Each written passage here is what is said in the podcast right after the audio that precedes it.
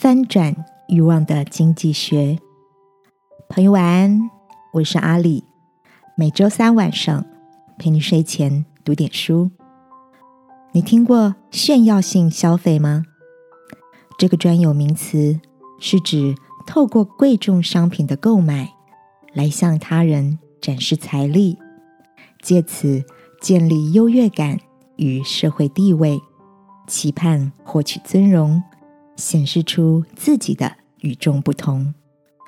这是在《欲望经济学》这本书里所探讨的现象之一。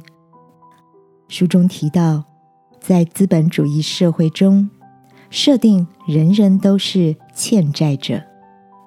这里的欠债不是金钱上的债务，而是永远无法满足的欲望，就像一个无底深渊，让人陷入不停的追求与渴望。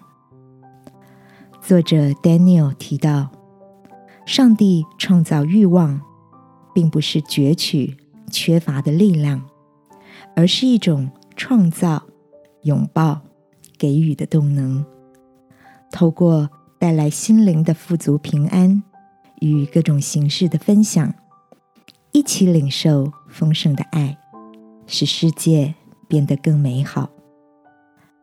这个观点让我想起。在圣经的诗篇里，诗人曾经写下这样的诗句：“耶和华是我牧者，我必不致缺乏。”亲爱的，现在的你心中是否已经得着满足的幸福喜乐呢？